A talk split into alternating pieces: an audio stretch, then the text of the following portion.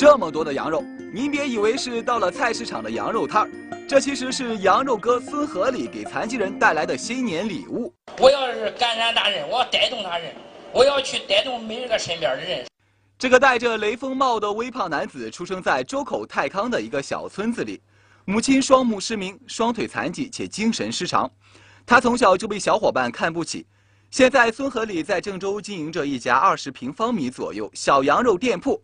每年都给残疾人免费发放羊肉。羊肉哥给我们提供羊肉，冬天冷了这么送的这么温暖的羊肉，非常感谢这个羊肉哥。自己虽然这个经济条件不是太好，能拿出这样的自己的血汗钱来为残疾人做一些事情，他是正正儿八经的社会的正能量。这样的大好人，为我们做些实实在在的，从来不玩虚的。一个免费发放羊肉的活动，在这个特殊的日子里，也变成了残疾朋友的一场聚会。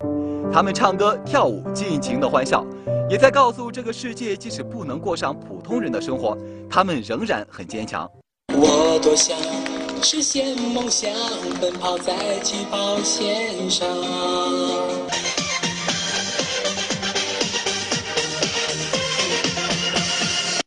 孙河里的活动也感染了不少爱心人士。